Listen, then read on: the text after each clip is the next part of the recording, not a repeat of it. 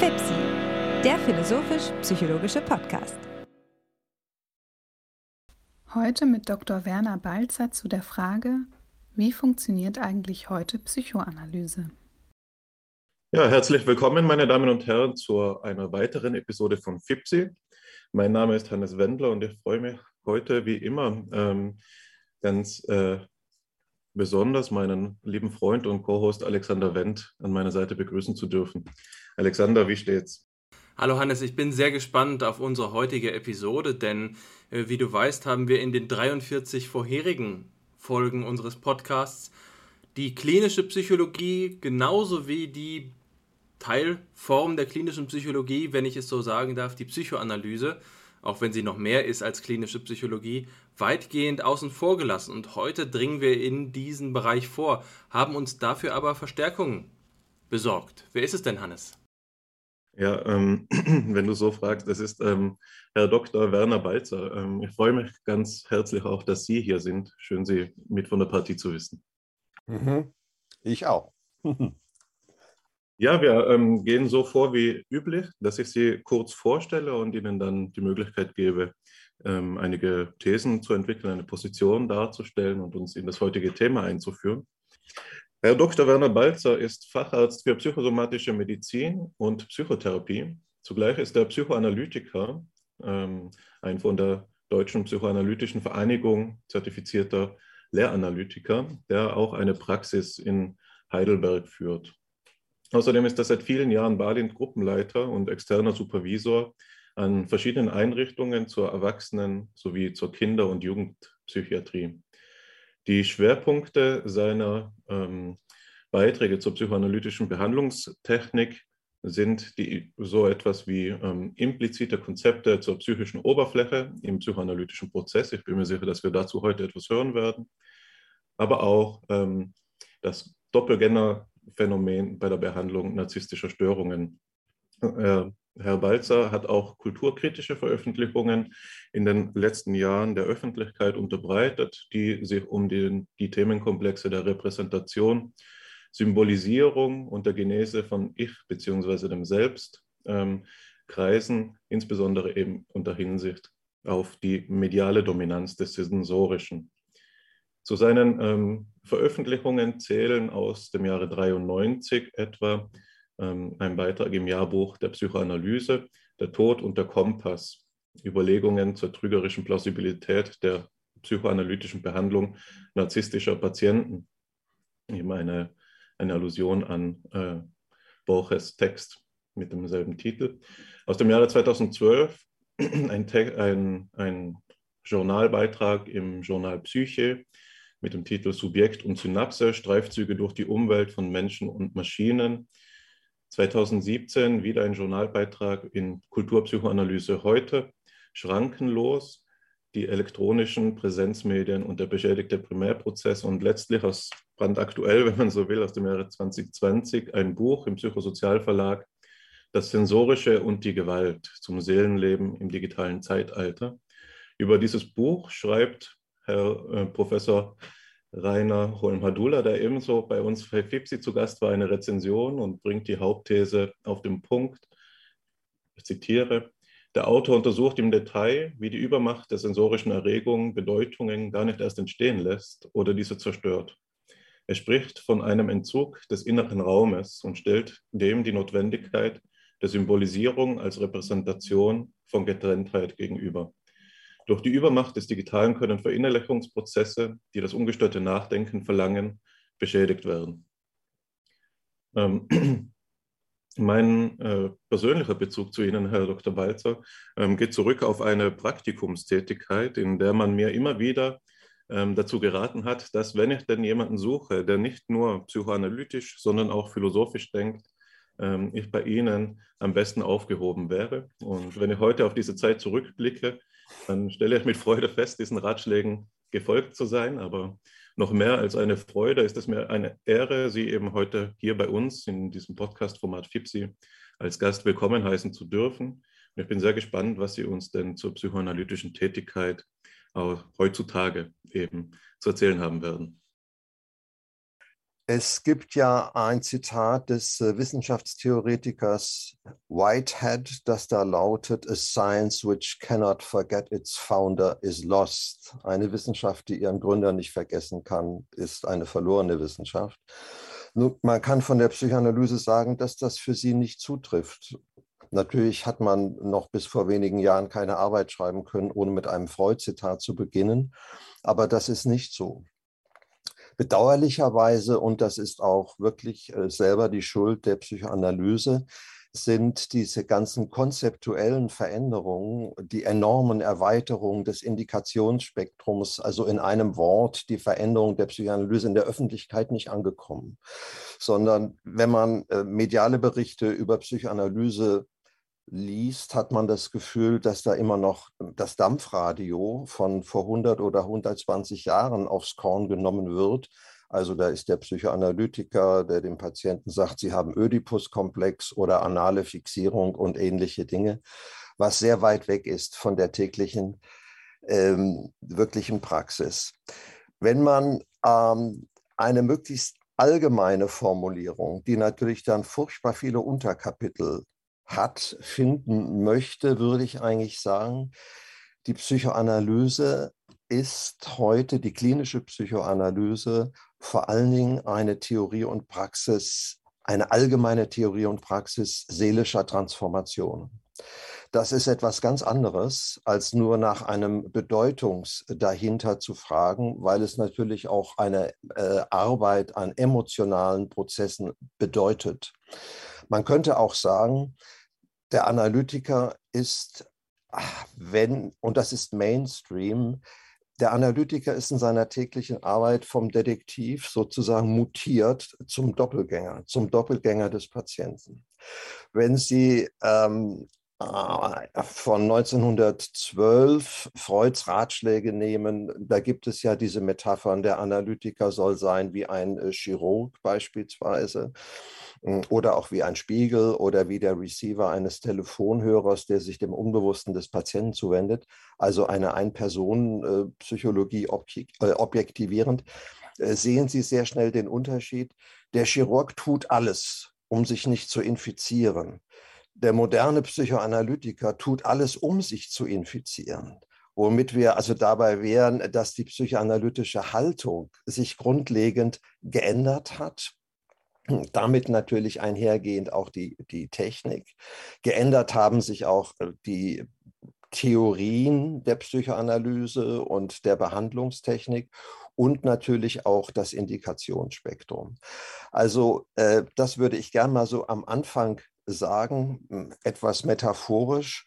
Und vielleicht gibt es da den einen oder anderen Punkt, wo man einhaken oder es vertiefen kann. Ich könnte auch noch mal sagen, der Analytiker heute ist sehr viel weniger ein in der Stunde ständig konkludierender, Schlüsse ziehender Analytiker, der sozusagen mit den Füßen fest auf der linearen Kausalitätstheorie des 19. Jahrhunderts steht, wie noch Freud, sondern er ist ein katalysatorischer Analytiker, der versucht, die Entwicklung psychischer Prozesse zu fördern. Äh, fast überflüssig zu sagen, damit höre ich erstmal auf, dass natürlich auch Dinge geblieben sind. Äh, nach wie vor sind wir davon überzeugt, dass es das Unbewusste gibt und das Vorbewusste. Wir haben eine Entwicklungspsychologie. Wir gehen davon aus, dass Entwicklung vom Baby an bis ins hohe Alter in einem Hin und Her von Progression und Regression läuft.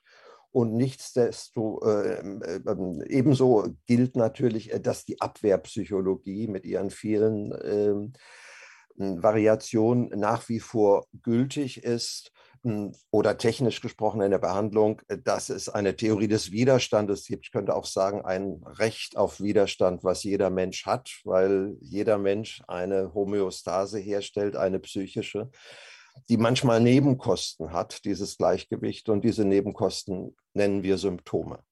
Also es ist einiges geblieben, aber es hat sich unerhört viel verändert und ich bin sehr froh, dass der Podcast mal die Gelegenheit bietet, vielleicht dem interessierten Hörer davon einiges zu vermitteln.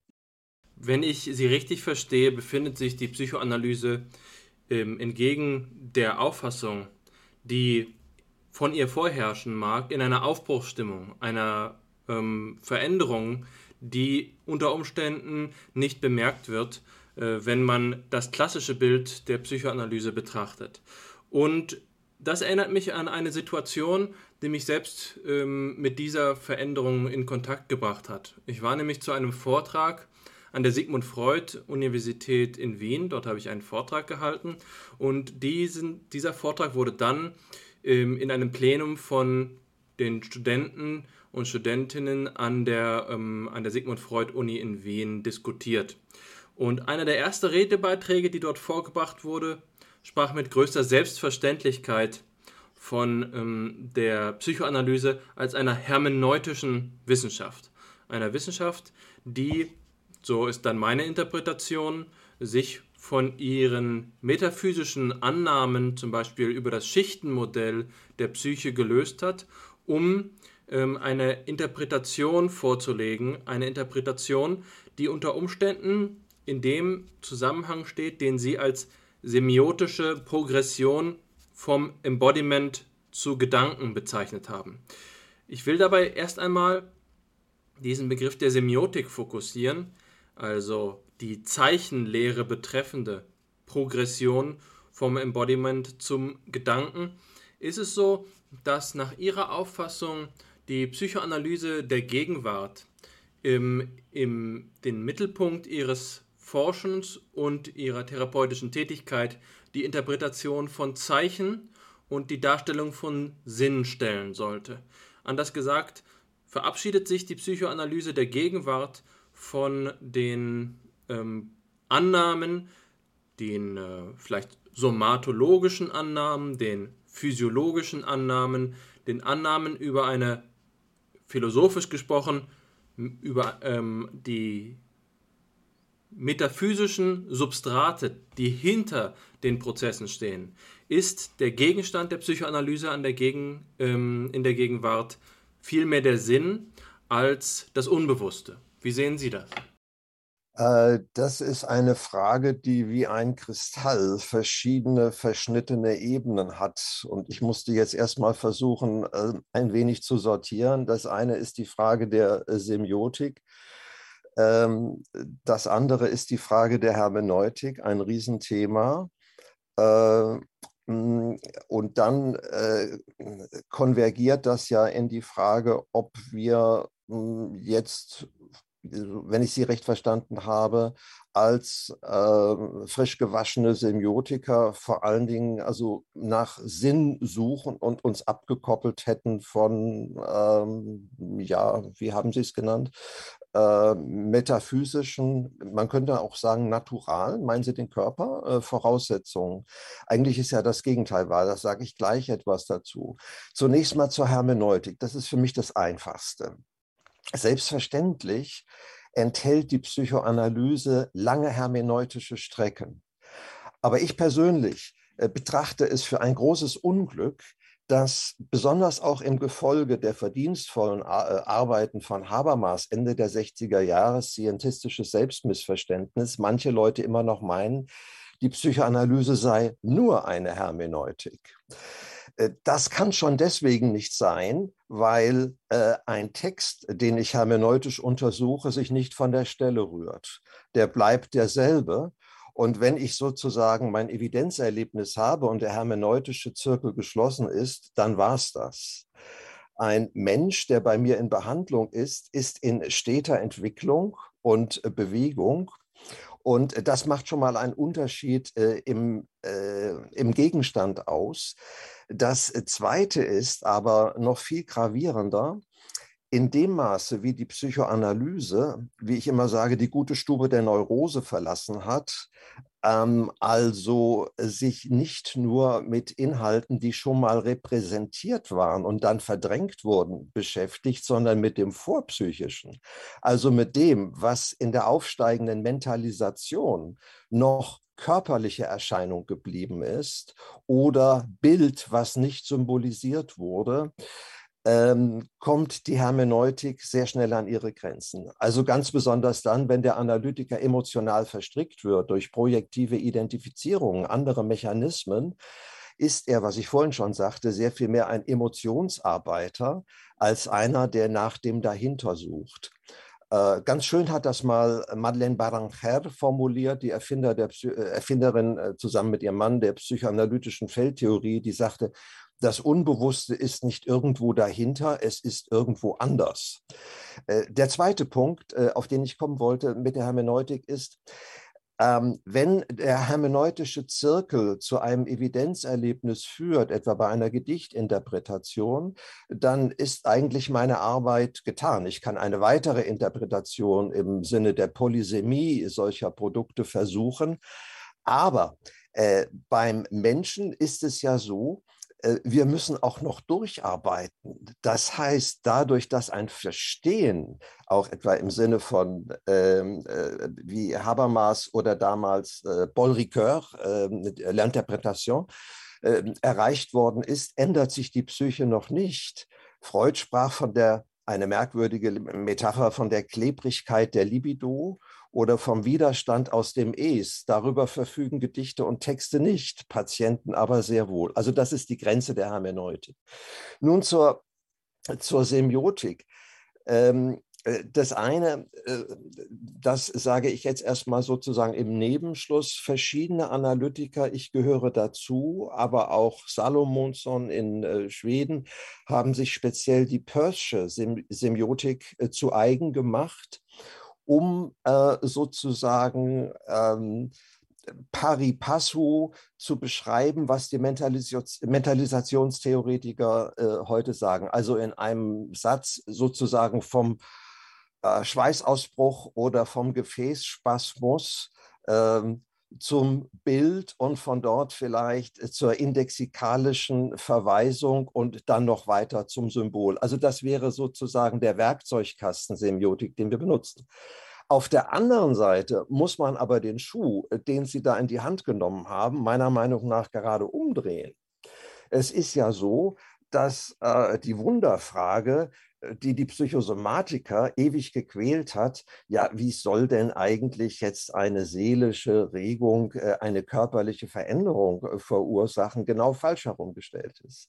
Die moderne Psychoanalyse ist, glaube ich, im Mainstream strikt antikartesianisch. Sie würde sagen, also ganz anders, als Sie jetzt vermutet haben, sie würde sagen, das eigentlich psychische, korrekter ausgedrückt, vorpsychische ist das körperliche.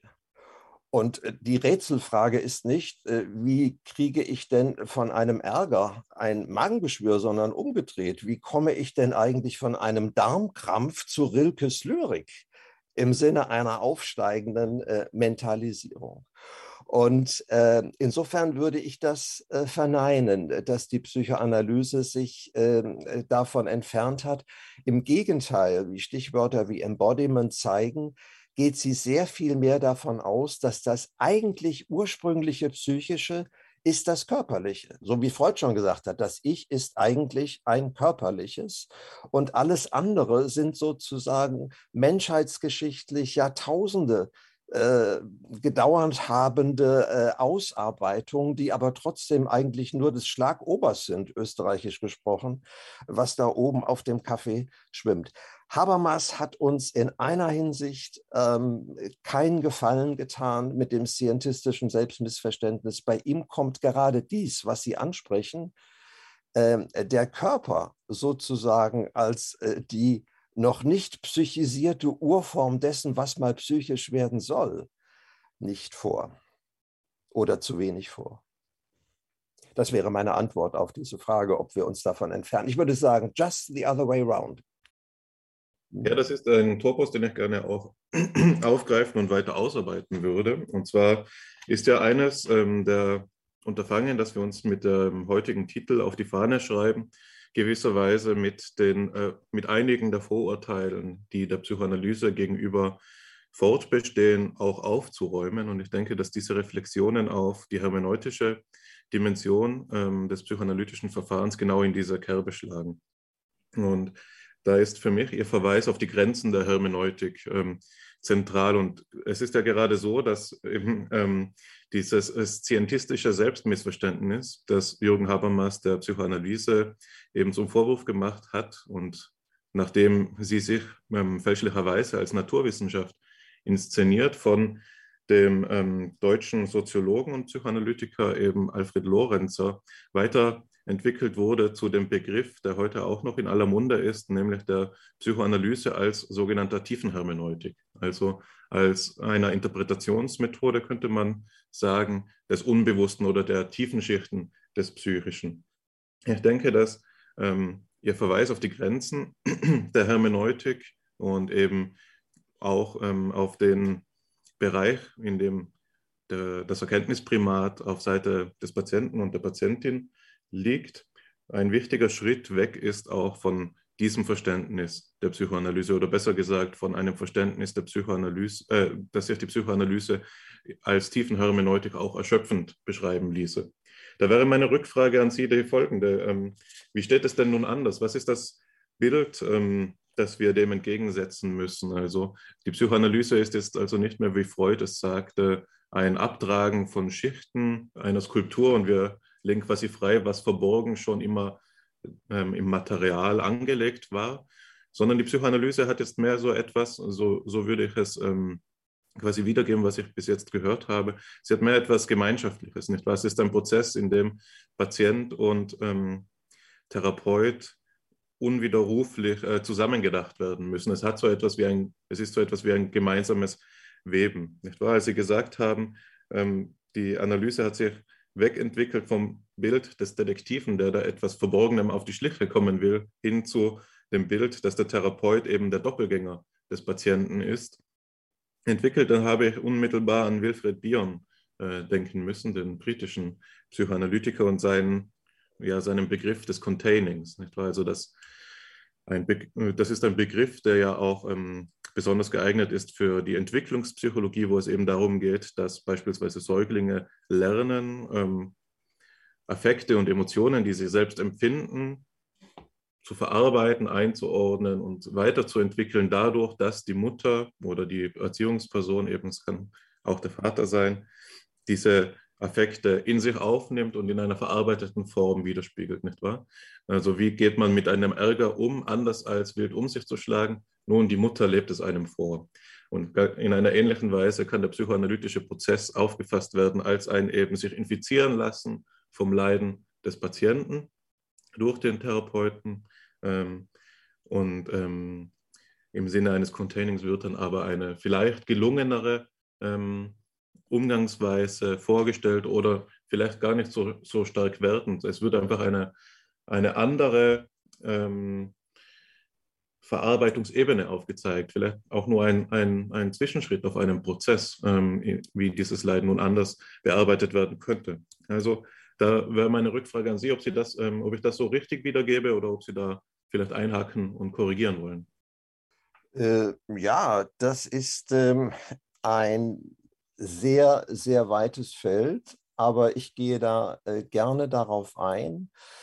Ähm, man könnte sagen, äh, unter den verschiedenen, wir sind bei der klinischen Psychoanalyse, bei der, unter den verschiedenen ähm, Psychotherapieverfahren ist die Psychoanalyse, die moderne, das Einzige, was konsequent über das Selbstverstehen des Therapeuten läuft. Das ist ja eine ungeheure Geschichte, die ähm, mit dem zu tun hat, was Sie da gerade ausgeführt haben. Und ähm, äh, tatsächlich, es gibt äh, eine schöne Arbeit oder eine schöne Bemerkung von äh, dem Kollegen Hinz aus Tübingen, der sagte, wer nicht verwickelt wird, spielt keine Rolle. Es ist ein Lehranalytiker-Kollege aus äh, Tübingen.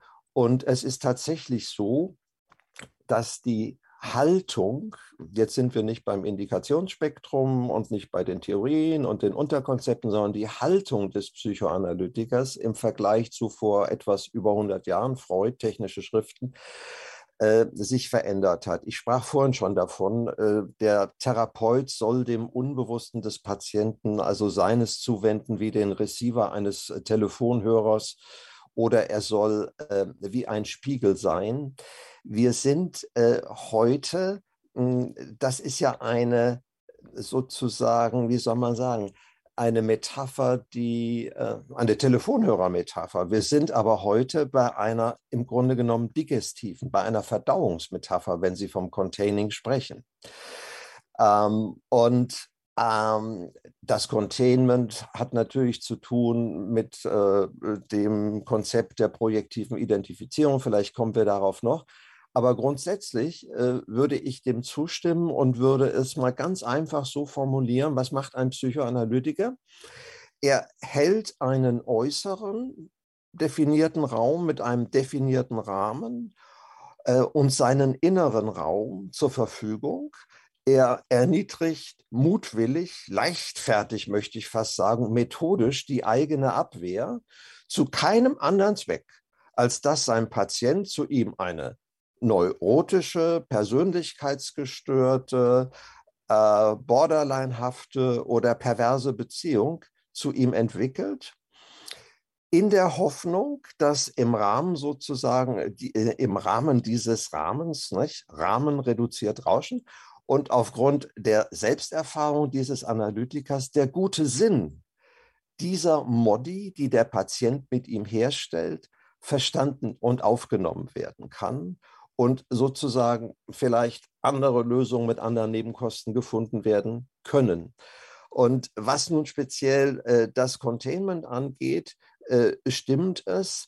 Es geht eigentlich bei dieser ja sehr metabolischen Metapher äh, darum, dass ein Patient äh, bestimmt und oder ein Baby, das ist etwas, was in äh, jeder äh, Kinderstube passiert, unaushaltbare äh, unkontrollierbare, nicht gefasste Objekt, äh, Affekte auf verschiedene Weise in der Pflegeperson oder eben im Analytiker platziert, in der Hoffnung, dass der nicht zurückschlägt oder Vergeltung übt, sondern die in einer Weise ähm, äh, metareflexiv verarbeiten, verstehen kann, um dann etwas zurückzugeben, was Nahrung ist für ein Stück psychisches Wachstum und äh, dem Kinde oder dem Patienten hilft, selber eine bessere Fassung zu bekommen, also eine bessere Containment-Funktion für das, was ihn da affektiv umtreibt.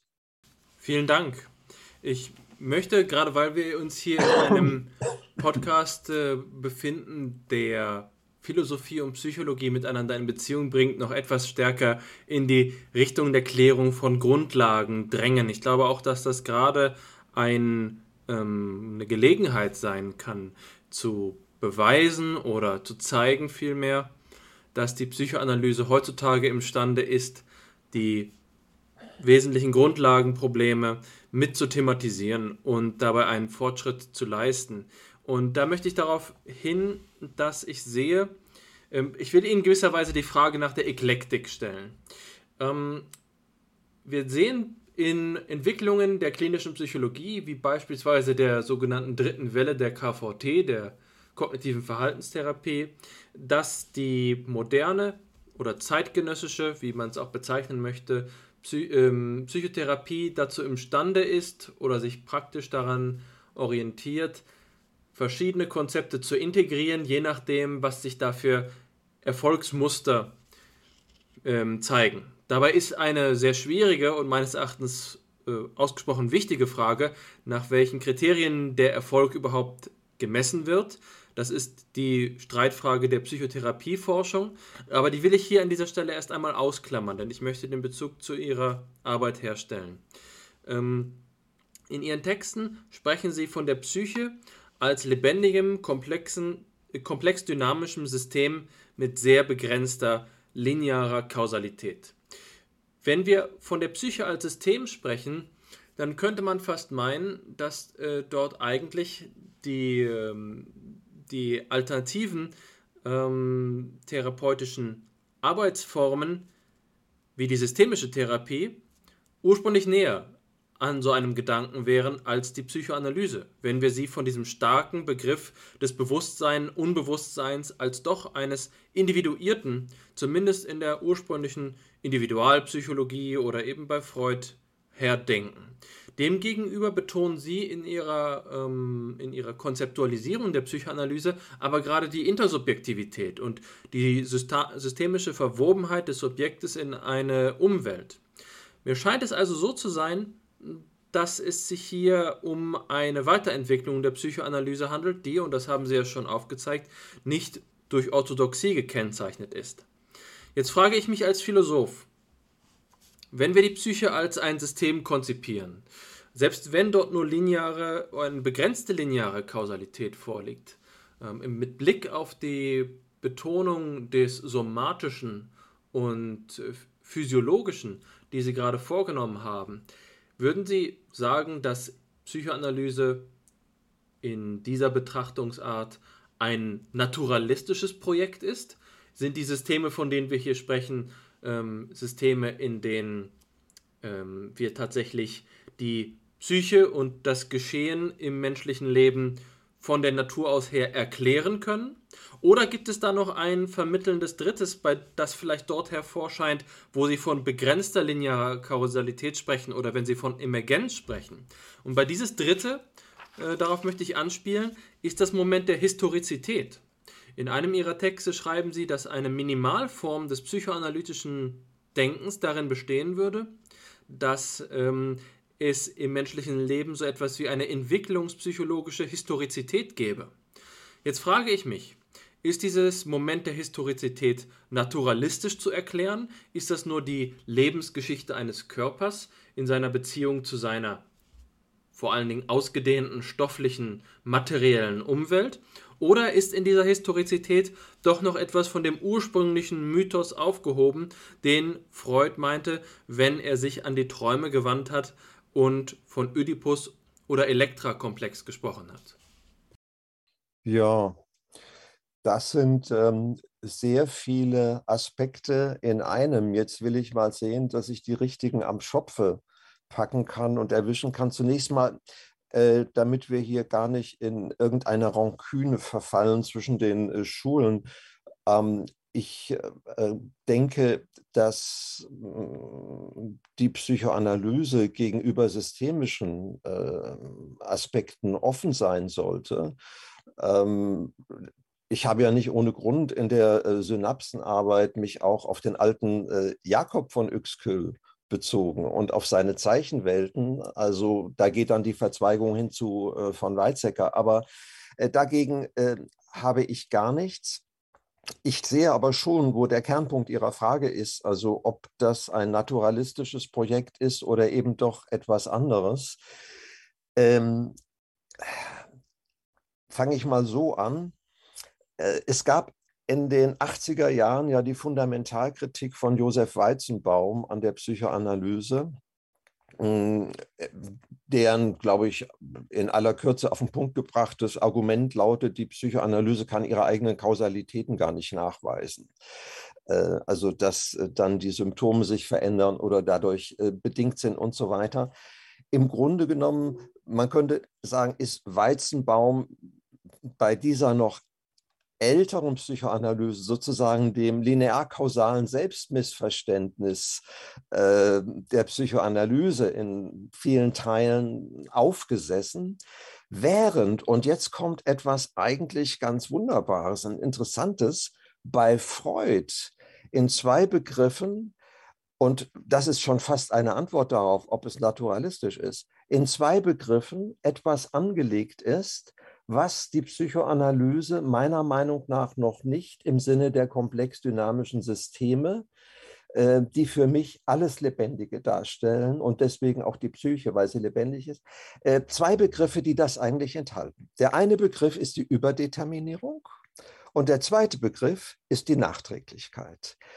Überdeterminierung bedeutet nicht, wenn Sie es jetzt mal in einem einfachen äh, zellulären Modell sehen würden, äh, auf eine Zelle Achso, man muss vorweg noch sagen, es gibt, wie ich immer wieder behaupte, die zwei phänomenalen Erfindungen der Naturgeschichte. Das eine ist die Membran weil sie überhaupt erst erlaubt, dass diskrete Einheiten, also Lebewesen, sich von ihrer Umgebung abgrenzen. Ohne die geht es nicht. Und das Zweite ist die Reizschwelle.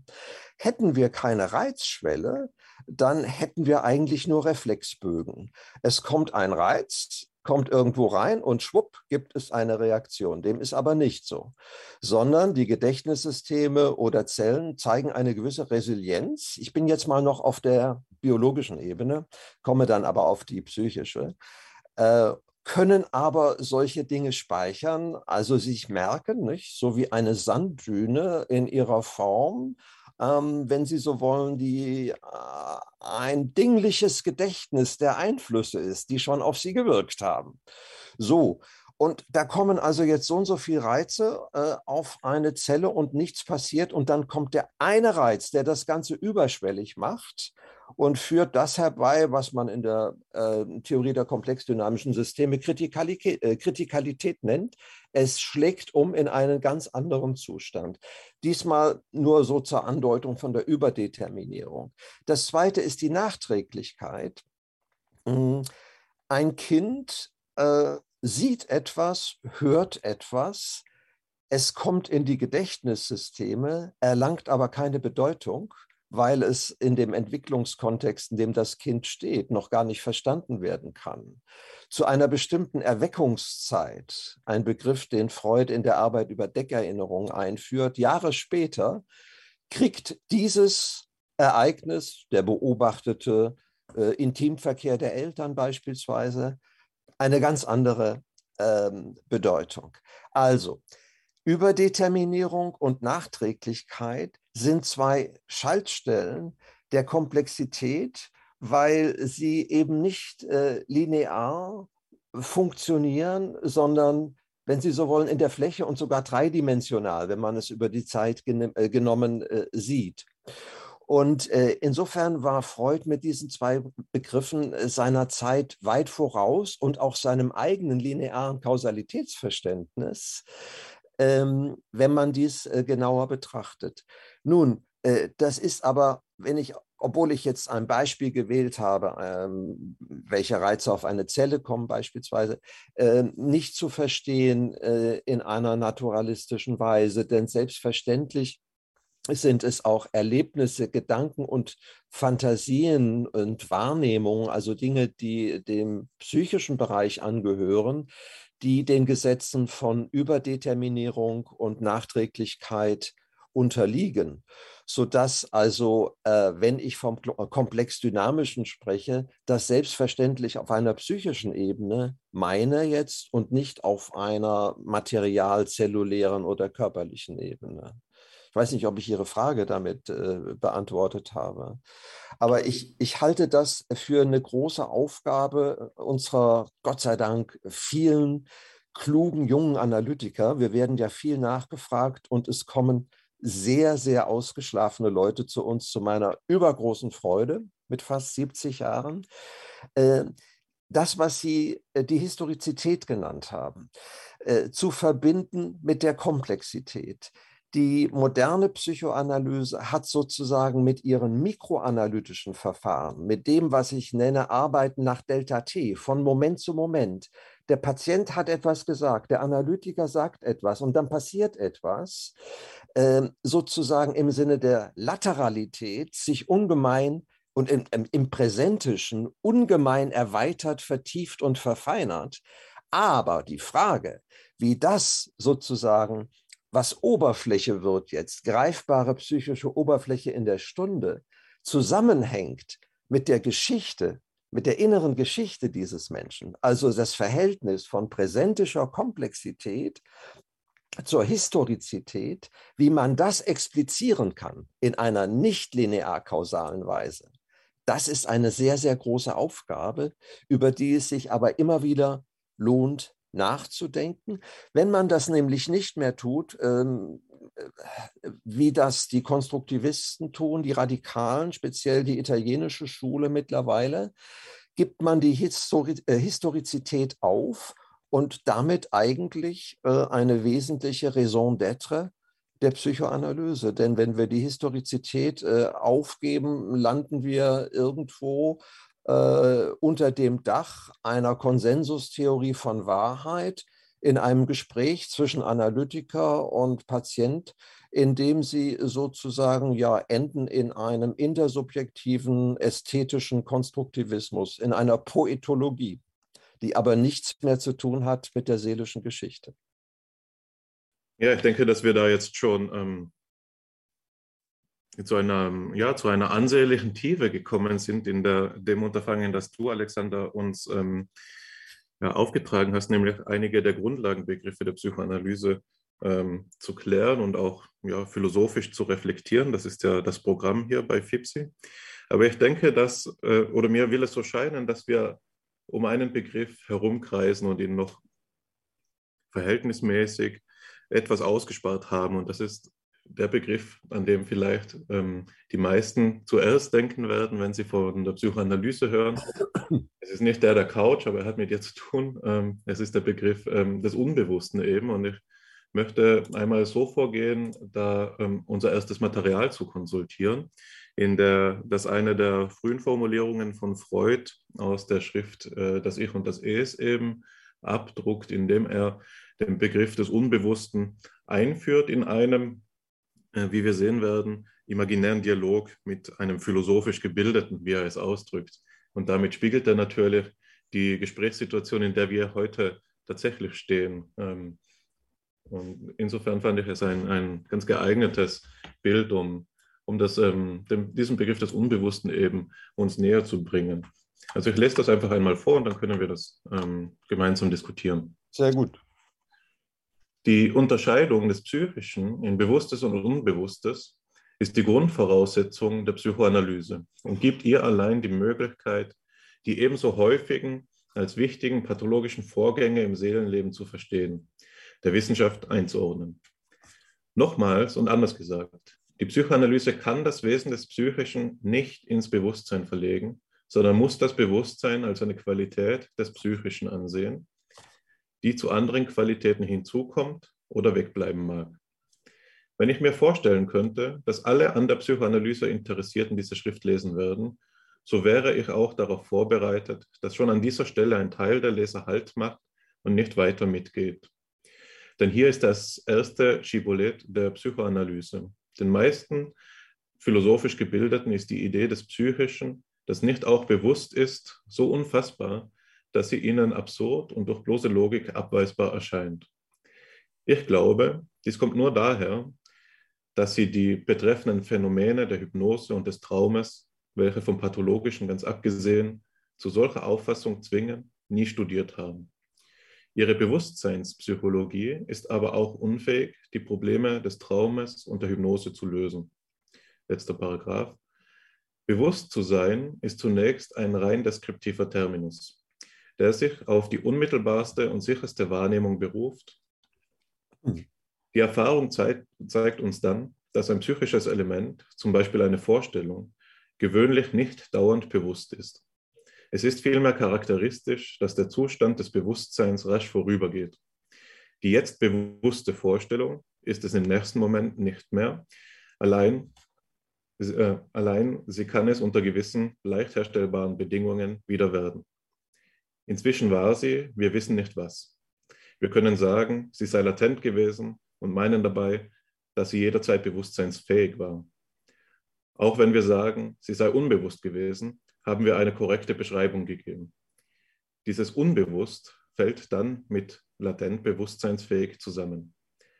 Die Philosophen würden uns zwar, ein, äh, würden uns zwar einwerfen, nein, der Terminus unbewusst kann hier keine Anwendung haben, solange die Vorstellung im Zustand der Latenz war, war sie überhaupt nichts Psychisches.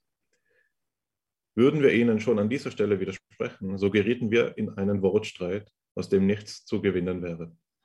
Hier endet das Zitat, ähm, in dem Freud gewissermaßen, ähm, ja, es ist ein Locus Classicus, in dem Freud einige der ähm, zentralen Begriffe eben des Instanzenmodells auch schon einführt, den Begriff des Vorbewussten oder des Bewusstseinsfähigen, des aktuell Bewussten und so weiter. Und in der eben, und das war für mich äh, das Spannende daran, in einer äh, ja, selbst inszenierten dialektischen ähm, Position eben entwickelt wird. Nicht wahr? Freud stellt seinen Grundbegriff vor und antizipiert schon, wo ihn eben die philosophisch geneigten Lesenden widersprechen mögen werden. Und er sagt äh, da viele Dinge, die ähm, auch aus ähm, phänomenologischer Sicht, die vielleicht mit gemeint sind, also die Phänomenologie ist vielleicht mit gemeint, wenn er eben sagt, wenn er von den Bewusstseinspsychologen spricht, ähm, gar nicht so unsympathisch wirken mögen, wenn man, wenn man es eben aus heutiger Sicht liest. Und zwar sagt Freud, dass das, was zum Widersprechen ähm, Anlass geben mag, es ist, dass das äh, Konzept des Unbewussten zunächst einmal irrational wirkt, unlogisch. Irgendwie passt, ist das nicht vereinbar mit dem, wie wir uns das Psychische im Allgemeinen vorstellen, nämlich im weitesten Sinne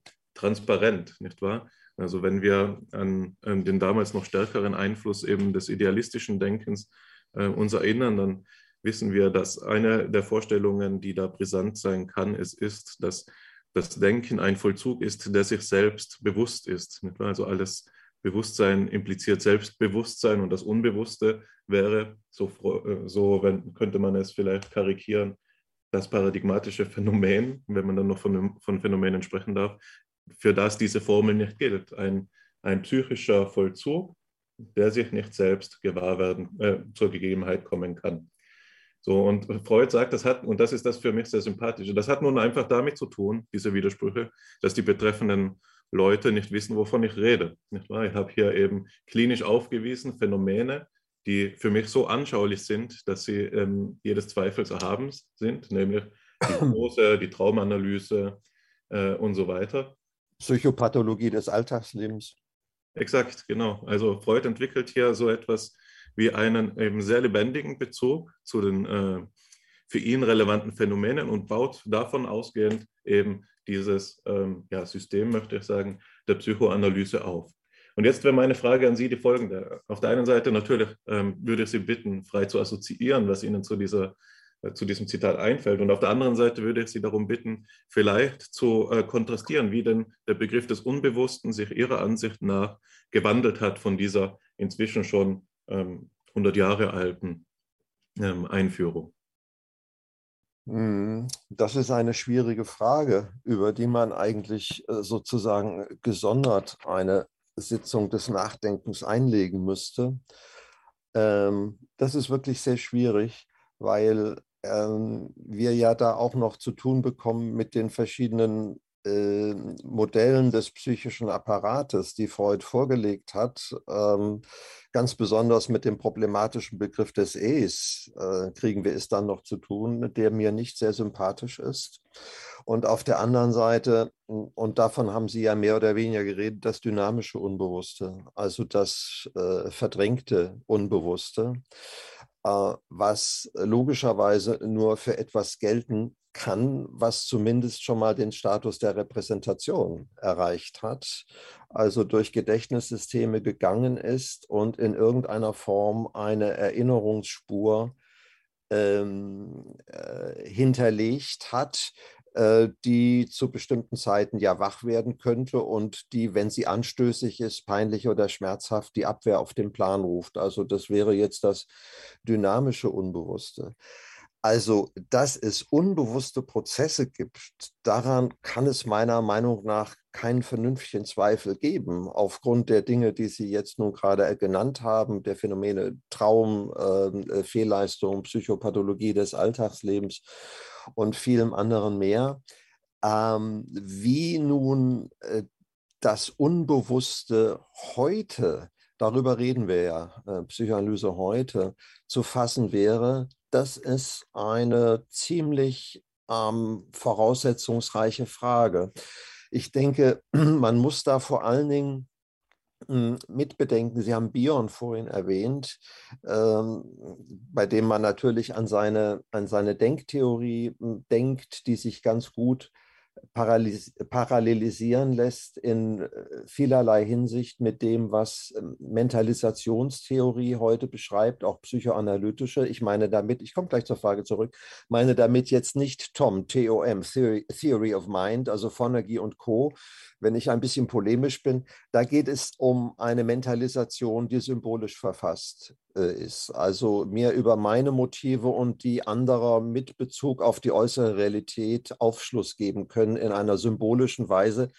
Die Experimente, die da immer gemacht werden mit den Kindern, mit dem False Belief. Man kann sagen, das ist eine Mentalisationstheorie, die feststellt, wann der Mensch äh, in der Lage ist zu lügen. Eine umfassendere Mentalisationstheorie beginnt wieder mal, na wo, beim Körper. Also bei der Frage, wie also zunächst mal von physiologischen, vorpsychischen Reaktionen etwas Repräsentiertes werden kann. Und das, die früheste Repräsentation, jetzt sind wir bei Peirce, wäre natürlich ikonisch, ein Erinnerungsbild. Das ist das Material, mit dem der Traum in seiner Grammatik arbeitet oder Bion, das sind die Alpha-Elemente. Oder die Hunde auf YouTube, äh, die träumen und versuchen, Wände hochzulaufen, weil sie jagen, die aber nicht bis zum Symbol weiterkommen.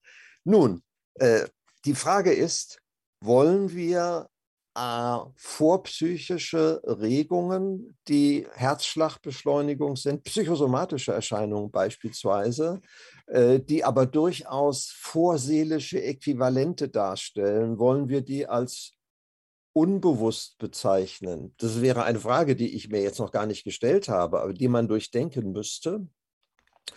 Und äh, des Weiteren würde ich denken, dass es, wenn man jetzt mal die Mentalisationsreihe aufsteigend betrachtet und sich nicht auf dem symbolischen Niveau bewegt, auf dem Freuds äh, Zitat natürlich fußt, dann würde man natürlich sagen, ähm, es gibt sehr, sehr viele Erinnerungsspuren, äh, Bilder, die dann in Déjà-vus oder in Träumen äh, auftauchen oder zu bestimmten Erweckungszeiten, die unbewusst bleiben.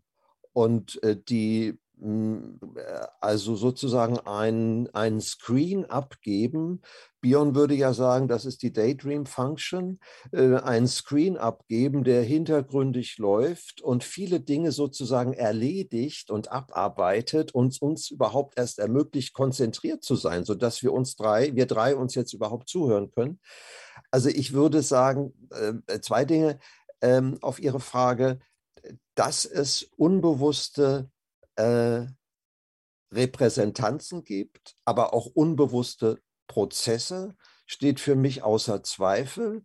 Die Frage ist, äh, ob man den Begriff des Unbewussten jetzt entsprechend der Modernität der Psychoanalyse ausweiten sollte über das dynamische Unbewusste, was sich auf verdrängte Inhalte bezieht, hinaus auf beispielsweise ähm, Modi, die unbewusst sind und die übrigens in der Gedächtnistheorie laufen unter äh, Non-Conscious äh, zum Teil, also ähm, die äh, äh, zum prozeduralen Gedächtnis beispielsweise gehören, ob man das auch eingemeinden sollte in den Begriff des Unbewussten. Aber es ist eine sehr schwierige Frage, die Sie da aufgeworfen haben, vielleicht ein Seminarthema. Ich glaube, das ist, dass ich für Hannes sprechen kann, wenn ich sage, dass es uns eine Freude wäre, dieses Thema noch einmal separat zu vertiefen. Ich will an dieser Stelle ähm, eine Beziehung herstellen, die ich glaube, in dem bisher Gesagten erkennen zu können. Und zwar möchte ich der ähm, Psychoanalyse heutzutage, von der wir hier sprechen, aus meiner Perspektive äh, ein Profil geben. Und was mir als stärkstes Motiv auf den ersten Blick hervorscheint, ist, auch wenn wir die Frage nach dem Naturalismus äh, nicht vollständig beantwortet haben, ähm, sie zumindest noch eine gewisse Ambivalenz hat, doch erst einmal das Motiv einer realistischen Wende. Und da will ich nochmal hervorheben, wie sie sich äh, gegen, zumindest zu einem gewissen Grad, gegen den italienischen Konstruktivismus ausgesprochen haben. Und da will ich sogleich einschieben, auch wenn es nicht notwendig ist, dass mir das sehr sympathisch ist. Mhm. Zugleich äh, denke ich, dass wir noch über etwas anderes sprechen müssen, nämlich wenn wir, wenn Sie sagen, dass es einen mysterious leap, also einen mysteriösen Sprung vom psychischen ins somatische in der vorherigen Theoriegeschichte der Psychoanalyse gegeben hat, der nun, dieser Sprung, nach ihrer Auffassung umgedreht werden müsse, nämlich vom somatischen im psychischen, und sie dafür die Theorie komplexer dynamischer Systeme und so fort ähm, verwenden. Dann ist doch der Schlüsselbegriff, wenn wir noch immer von einem Lieb sprechen wollen und nicht von so etwas wie einer Continuity oder so etwas, einer allmählichen Konstitution, mit Hinblick auf die beiden Begriffe, die Sie gewähl gewählt haben, Membran und Reizschwelle, derjenige der Repräsentanz, auf den Sie jetzt immer wieder eingegangen sind, den Sie als einen operativen Begriff verwendet haben. Wenn ich es richtig verstehe, ähm, ist Ihre realistische Grundhaltung eine, in der Sie davon ausgehen, dass es eine materialstrukturierte Realität gibt, in der Prozesse ablaufen, und von Prozessen sprechen wir hier immer wieder, die wir als vorpsychisch bezeichnen können, dann steht dann da ein Verarbeitungsprozess. Da will ich jetzt nicht so weit gehen zu sagen Informationsverarbeitungsprozess, denn dann stünden wir ja beinahe schon mit beiden Beinen im Kognitivismus. Jedenfalls findet ein Prozess statt, den man äh, semiotisch, beispielsweise mit Peirce, abbilden kann. Und ähm, auf der anderen Seite, im Psychischen, finden wir dann vor allen Dingen das Element der Repräsentation. Heißt das, dass die, dass die antikartesianische äh, Psychoanalyse nach ihrer Auffassung genau solche Prozesse im Kern hat. Also wenn wir über ihre ähm, Theorie der Beziehung zwischen dem sensorischen und gewissermaßen eben auch dem somatischen und dann dem psychischen sprechen, ist die zentrale äh, Beziehung zwischen vorpsychischem und psychischem diejenige der Repräsentation und dementsprechend auch diejenige des Symbols, was ich jetzt einmal vermuten möchte, zwei Seiten derselben Medaille sind.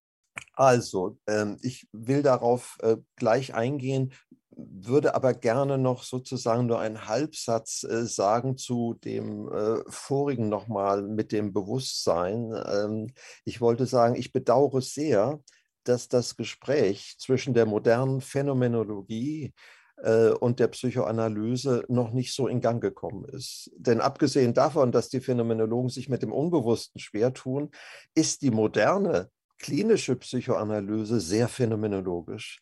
Die Deskriptivität, also das Zurück zu den Sachen, wie fühlt sich etwas an, äh, ist sozusagen eine ganz zentrale Erfahrungsweise in der modernen Analyse. Und alles, was sozusagen Manchmal werfe ich das den französischen Kollegen vor, die nicht alle. Es gibt eine französische psychosomatische Schule, die sehr gut ist. Aber die französische Analyse, jetzt komme ich gleich zu Ihrer Frage, hängt noch sehr viel mehr an der Sprache. Nicht? Lacan, das Unbewusste ist wie eine Sprache organisiert. Das gilt natürlich für den Neurotiker. Es gilt aber nicht für den Borderline-Patienten oder für den autistischen Patienten, den wir auch in Behandlung nehmen heute. Also alles, was nicht nah am Affekt ist, an der Morphe auch, wie fühlt sich etwas an, ist von vornherein eigentlich Schall und Rauch. Jetzt aber zu Ihrem äh, Punkt, äh, den Sie da gemacht haben. Äh, die Frage war, halt, helfen Sie mir nochmal, die war nicht, am Ende ging es auch um Symbol, aber begonnen hatten Sie ähm, mit der Frage. Mit der Repräsentation. Der Repräsentation. Ähm, und äh, wie kommen wir dahin? Also, äh, ach so, mit der kartesianischen Frage, mit äh, dem umgedrehten Schuh und mit dem Mysterious Sleep. Nicht? Also ich behaupte, dass das, das haben Sie richtig gehört, dass dieser Mysterious Sleep sich im Lichte der Mentalisationsforschung der letzten 20, 30 Jahre als ein Scheinproblem erwiesen hat. Das ist ja meine These. Und ich würde äh, da würde mir, denke ich, Bion auch folgen, Stichwort Beta-Elemente, die natürlich Reize sind, körpernahe Reize, die noch keine Repräsentation haben, ähm, würde sagen, und mit Peirce, und man kann das übrigens komparatistisch auch zwischen den Schulen sehr interessant machen. Ein kanadischer Kollege hat das gemacht in einer Arbeit, die ich in dieser Primärprozessarbeit auch zitiert habe. Ähm, zunächst einmal sind da äh, Reize, körperliche Erfahrungen, denen man natürlich den Charakter einer Repräsentation nicht, vor, nicht zusprechen kann. Sie sind präsentisch. ähm, die Nase juckt oder das Kind hat Nabelkoliken oder was auch immer.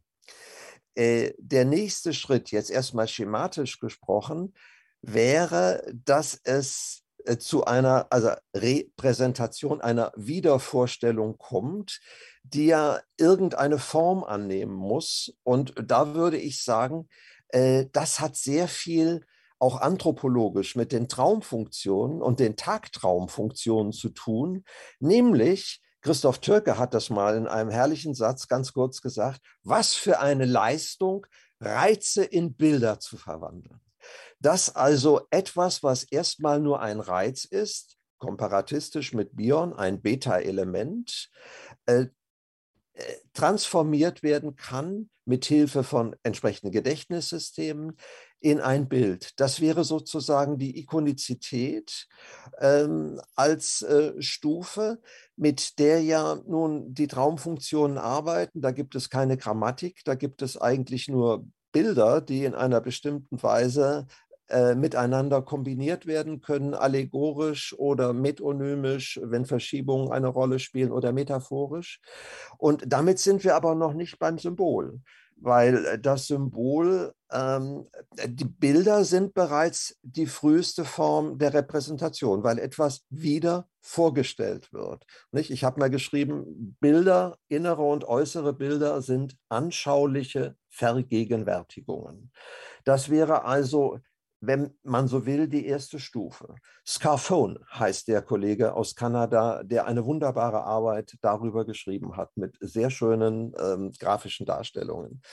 Und äh, erst wenn dann sozusagen die bildlichen, also die ikonischen Repräsentationen in komplexere Bedeutungszusammenhänge äh, eingebaut werden können, bewegen wir uns auf Richtung in Richtung der Symbolisierung, die selbstverständlich die höchste Form der Repräsentation darstellen würde.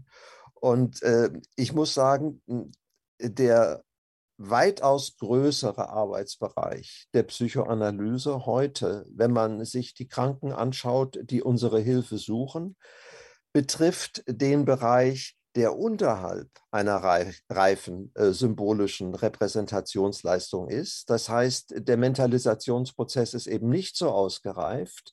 Entsprechend ähm, äh, bleibt es körpernah. Je früher gestört, desto mehr wird agiert, mit dem Körper agiert und eben nicht gedacht und schon gar nicht symbolisch. Oder es kommt eben auch, das ist ja meine These in dem Buch, zu Mentalisationsstopps, die dann heißen, ikonisch repräsentiert, also irgendwo traumhaft, bildhaft repräsentiert und im Erinnerungssystem gespeichert, aber nicht symbolisiert, nicht wirklich in Bedeutungskontexte eingeflochten. Das ist ja das, was ich äh, den Präsenzmedien nachsage, wenn ich äh, die Bilder, die immer im Ja-Modus gegeben sind, immer vor der Nase habe. Äh, sind sie vielleicht da, aber letztlich ohne Bedeutung. Also äh, dies wäre jetzt mal meine Antwort darauf, wie man das etwas feiner oder genauer entfalten kann, was mit der kartesianischen Umkehrung gemeint ist. Aber darüber sind sich, glaube ich, die meisten Analytiker äh, sehr, sehr einig, dass sie sich eines solchen Mentalisationsmodells bedienen. Die Traumfunktionen sind dafür natürlich sehr, sehr essentiell man kann sich überhaupt fragen, nicht, ob die, äh, wenn man so will, die äh, anthropologisch gesehen, die äh, psychische, aber auch geistige Entwicklung nicht sehr wesentlich über die Fähigkeit, träumen zu können, äh, Nachtträume haben zu können, aber auch äh, tagsüber hintergründig träumen zu können, zustande gekommen ist, indem eben äh, Dinge, die erstmal nur gesehen werden, dann nicht einfach wieder verschwinden, sondern re-präsentiert, wieder vorgestellt werden können, zunächst als Bilder, die eine Bedeutung haben können oder nicht, und in einer nächsten Stufe, da würde ich mit Peirce einhergehen, äh, dann als äh, Symbol. Ich glaube übrigens, dass die dass äh, etwas sehr unterschätzt wird, wenn man bei Peirce bleibt, äh, das ist äh, sozusagen die indexikalische Dimension. Also die Verweisungszusammenhänge, die Kontiguitäten, die äh, Berührungsverhältnisse. Aber das ist äh, auch so ein Steckenpferd von mir, das spielt schon in der Arbeit mit der äh, Plausibilität bei narzisstischen Patienten eine Rolle. Wir scheinen ja anthropologisch gesehen eine Schwäche zu haben, mehr für, die, für das Metaphorische ähm, was eben durch äh, die Dimension äh, der Ähnlichkeit äh, gekennzeichnet ist, während das Metonymische äh, durch Verschiebungen, also Namensvertauschungen gekennzeichnet ist. Und ich stelle mir immer vor, für so einen Urmenschen ist es vielleicht wichtiger gewesen. Also das Metaphorische hat sehr viel mit der Identität zu tun und das Metonymische mit der Nicht-Identität, mit der Anwesenheit des Nicht-Identischen. Wenn ich ein Glas trinke, ist äh, nur das Glas anwesend, aber nicht, was drin ist. Ich denke immer, der äh, frühe Mensch äh, musste sich mit Ähnlichkeiten auskennen. Begegnete er einem Tier, was er vielleicht schon kannte und was gefährlich war, oder eine Pflanze, mit der er sich schon mal den Magen verdorben hatte, während das Spurenlesen, was mit dem Metonymischen zu tun hat, in der Psychoanalyse dann mit der Verschiebung, einem vertrackten Abwehrmechanismus, setzt bereits ein Konkludieren voraus. Ich sehe eine Spur und schließe von der Spur auf etwas anderes.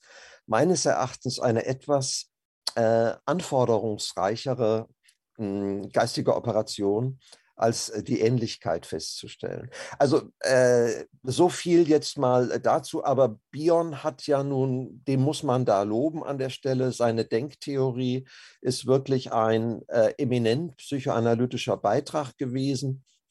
Äh, von den äh, Beta-Elementen zu den Alpha-Elementen, die Bildelemente sind und äh, mit denen sozusagen der Primärprozess, das ist wichtig. Ach, das ist noch mal eine Antwort auf Ihre Frage nach dem Unbewussten. Die alte Vorstellung vom Primärprozess war ja, das ist irgendwie so ein äh, ziemlich zweifelhafter Bottich, in dem alles Mögliche wabert, freie Verschieblichkeit von Energien und so weiter und so fort. Aber äh, wir würden heute sagen, der Primärprozess ist nicht angeboren. Der Primärprozess muss auch erst entwickelt werden mit seinen äh, Mechanismen der Verschiebung, der Verdichtung und so weiter, weshalb auch Kinder nicht von Geburt an träumen, sondern erst mit zwei, drei, vier Jahren. Also äh, das nochmal äh, zur Frage des Unbewussten auch nachgeschoben, äh, dass der Primärprozess äh, selber nichts Angeborenes ist und ähm, der Primärprozess fängt mit dem, was bei Bion Alpha-Elemente heißt, was eigentlich Bildelemente sind, wenn man so will, auch Traumelemente, fängt der überhaupt erst an, wirklich zu arbeiten. Ich hoffe, dass Sie mir noch eine Nachfrage gestatten, denn ähm, Sie haben ja gerade den Willen geäußert, mit den Phänomenologen und Phänomenologen in den Dialog zu gehen. Und da passt es ja kaum besser, als dass wir hier gleichzeitig sagen können, es ist eben nicht nur ein philosophischer Dialog, sondern Hannes und ich sprechen ja gewisserweise auch ähm, hier als Phänomenologen, zumindest verstehen wir uns selbst als Phänomenologen. Und da will ich jetzt nochmal auf ein Detail ähm, fokussieren. Und das scheint mir von größter Wichtigkeit zu sein. Deswegen habe ich die Frage nach der Repräsentation gestellt. Ihre Formulierung gewissermaßen jetzt in meinen eigenen Worten nicht repräsentativ, sondern präsentisch oder präsentativ ähm, hat mir schon sehr gut gefallen und ließ mich direkt an den innerphänomenologischen Diskurs genau über diese Frage ähm, nachdenken. Also innerhalb der Phänomenologie haben wir genau diese beiden Lager. Es gibt eine Seite, die Antirepräsentationalisten, die der Auffassung sind, dass der Begriff der Repräsentation einen epistemologischen Dualismus bedeutet. Wir haben das Diesseits und das Jenseits der Impression. Das heißt, wenn ähm, Bion, wenn äh, Bion von unverdauten Fakten spricht, die diese Beta-Elemente sind, dann meint er eben teilweise mit dem Begriff des Faktums, das, was die britischen Aufklärer Matters of Fact genannt haben oder was wir Tatsachen nennen, eben die weitgehend elementaren Bestandteile, Reizungen, die man im alten deutschen Sprachgebrauch Empfindungen nannte. Und Empfindungen sind in der Regel eben Ereignisse, materielle Ereignisse, die sich an irgendeinem Rezeptor äh, lokalisieren lassen, bei denen wir sagen würden, die Reizung eines ähm, Sehnerven ist eben etwas, was wesentlich bedeutungslos ist. Es ist allenfalls durch so etwas wie Positionalität ausgezeichnet. Entweder eine Position im Raum oder eine Position in der Zeit. Also es ist entweder durch das Früher- oder Später-Sein aufgezeichnet oder durch das Links-Rechts von etwas anderem Sein. So denkt sich das die Assoziationspsychologie. Jetzt ist für mich das genau die entscheidende Frage. Wenn wir mit Bion von Beta-Elementen als den ähm, der präsentativen Seite der Psyche sprechen, die dann äh, durch Mentalisierung zur psychischen Seite wird, ist die Bedeutung dann schon in den Beta-Elementen enthalten, sodass wir davon sprechen könnten, dass das, äh, das Subjekt, dass die Psyche ein Katalysator für die Bedeutung wäre. Das wäre etwas, was gewisserweise antirepräsentationalistisch wäre, so wie sich dieses eine Lager in der Phänomenologie das vorstellt. Das heißt, die Welt ist für sich schon bedeutungshaft und in den Beta-Elementen ist die Komplexität bereits angelegt. Das heißt, es ist eine, keine elementaristische Vorstellung, sondern eine Vorstellung, die davon ausgeht, dass ähm, wir in einer bedeutungshaften Welt leben. Oder, und das ist die andere Alternative, mh, wenn wir repräsentationalistisch im klassischen Sinne argumentieren, so zum Beispiel in kantianischer Tradition, dann ist die Bedeutungshaftigkeit der Beta-Elemente, ähm, wenn sie zu den Alpha-Elementen transformiert werden, äh, dann tritt sie erst hinzu. Das heißt, Bedeutung findet nur im Menschen statt. Das ist dann natürlich logischerweise auch die Lesart, die Richtung Konstruktivismus strebt. Deswegen vermute ich, dass sie jetzt zur ersten der beiden Alternativen tendieren würden und sagen, dass im Präsentativen, im Präsentischen der Beta-Elemente bereits die Komplexität besteht und ähm, der, äh, die menschliche Subjektivität hier jetzt ähm, abruft oder darin lebt, in der Welt sein, wie man es mit Heidegger sagen könnte. Und die zweite Alternative zurückweisen, aber ich bin mir noch nicht ganz sicher. Deswegen würde ich Ihnen diese Frage gerne stellen. Ja, ja, gerne. Ähm, also ich glaube nicht, dass ich in Gefahr bin, ein äh, Konstruktivist äh, zu werden, ähm, weil ich das Argument meines Freundes Christoph Türke völlig überzeugend finde. Das Wort kommt von konstruere und äh, konstruere eine Mauer oder äh, etwas aufschichten kann man nicht, ohne dass man was in der Hand hat, also ohne Substanz oder Material. Also ich werde sicher nicht zum Konstruktivisten werden, aber ich würde sagen, und damit bin ich gleich beim Begriff der Transformation, ähm, ohne den anderen können wir von uns nichts wissen. Das hat eigentlich schon das Stauffer-Experiment von Friedrich II gezeigt, soweit es uns historisch überliefert ist, sind die Kinder, mit denen man nicht sprach, gestorben, nicht wahr? Oder wie Peter Fonagy mal gesagt hat, das Gesicht der Mutter ist das Display, an dem das Baby abliest, was mit ihm selbst los ist. Ich würde also ohne deswegen ähm, eine, so, so glaube ich nicht, dass ich da ein Locus minoris resistentiae gegenüber dem Konstruktivismus äh, entwickle, würde sagen, selbstverständlich sind die Beta-Elemente Raw Material, Raw Data. Das sind Sinnesdaten ähm, verschiedenster Provenienzen, propriozeptiv, viszeral, was auch immer, äh, optisch, äh, akustisch die für sich allein genommen äh, noch keine Bedeutungsdimension haben. Das ist ja gerade der Dreh an der Bionschen äh, Containerfunktion äh, oder der äh, Alpha-Funktion der Mutter oder der Pflegeperson, dass sie das, was für das Kind einfach schrecklich ist, überwältigend ist, äh, oder wie das äh, der Bianchedi mal gesagt hat, subthalamischer Terror übersetzen kann in irgendetwas, was wohltuend gemildert ist, gerade dadurch, dass es eingefädelt wird in Sinnzusammenhänge. Zu der phänomenologischen Repräsentationsfrage wollte ich noch einen zweiten Kommentar machen. Mir ist das gelegentlich in Debatten äh, schon ähm, untergekommen. Ähm, man muss, glaube ich, unterscheiden. Ähm, wenn Phänomenologen, ähm, der von mir äh, hochgeschätzte Professor Thomas Fuchs hat ja darüber viel gearbeitet, ähm, ich kann sehr gut verstehen, wenn ein Phänomenologe sagt, was Kognition und Wahrnehmung angeht, äh, bin ich ein Antirepräsentationalist, weil meine Wahrnehmung mit meiner Positionalität im Raum und in der Welt, mit dem in der Welt sein, mit der Interkorporalität und was weiß nicht allem zusammenhängt und sozusagen etwas Unmittelbares ist, was äh, ähm, in einer Form von Enactment mit den Dingen und der Umgebung stattfindet. Das kann ich sofort unterschreiben. Aber auch ein solcher Phänomenologe kommt nicht drum herum, wenn er in äh, Venedig vor dem Markusdom gestanden hat und es hat ihm gut gefallen.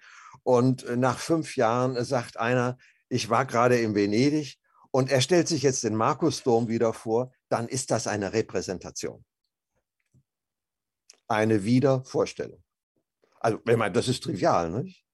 Aber ähm, ich glaube, das muss man unterscheiden. Ist man Antirepräsentationalist bezüglich äh, des Wahrnehmungsvorganges ähm, oder ist man es bezüglich des Erinnerns? Das ist was Unterschiedliches. Äh, ich denke, dass das Beispiel nicht besser gewählt sein könnte. Es ist gar nicht so lange her, da sind Alexander und ich tatsächlich vor dem äh, Markus Dom in Venedig gestanden und haben ähm, über Phänomenologie diskutiert. Ich denke auch, dass es so dem Wortsinn nach ähm, mit der phänomenologischen Position nicht konfligieren muss. Nicht wahr? Es gibt natürlich Akte der äh, Vergegenwärtigung und die Erinnerung ist ein paradigmatischer eben dafür.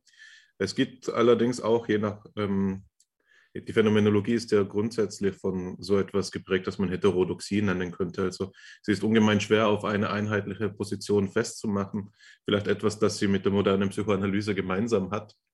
Ähm, es gibt auf jeden Fall diese Tendenzen, die Alexander schon angedeutet hat, eines ähm, ja, Antisymbolismus und Antiformalismus in der ähm, phänomenologischen Tradition. Ich denke da an Max Scheler, der vielleicht seine Probleme damit hätte, zu also diese Art der Vergegenwärtigung mit einer Repräsentation zusammenfallen zu lassen. Ich weiß aber ebenso wenig, ob das an dieser Stelle sinnvoll ist oder ihn mehr zu mehr führen kann als eben zu dem, was Freud vorhin einem, einem Wortstreit genannt hat. Ich glaube, wir ähm, sind dann besser damit beraten, das zu einem späteren Zeitpunkt, vielleicht in einer weiteren Sitzung, wenn wir mal wieder die Muße dazu finden, aufzugreifen und äh, weiter zu vertiefen. Was ich jetzt, ähm, wie ich jetzt weiter vorgehen möchte, ist ähm, das folgende. Ich möchte einen Begriff aufgreifen, der gefallen ist in Ihren Ausführungen, Herr Balzer, und ihn in einen anderen Kontext äh, setzen, sodass wir das Ganze zu einer runden Sache machen können. Und das wäre der Begriff ähm, der Transformation.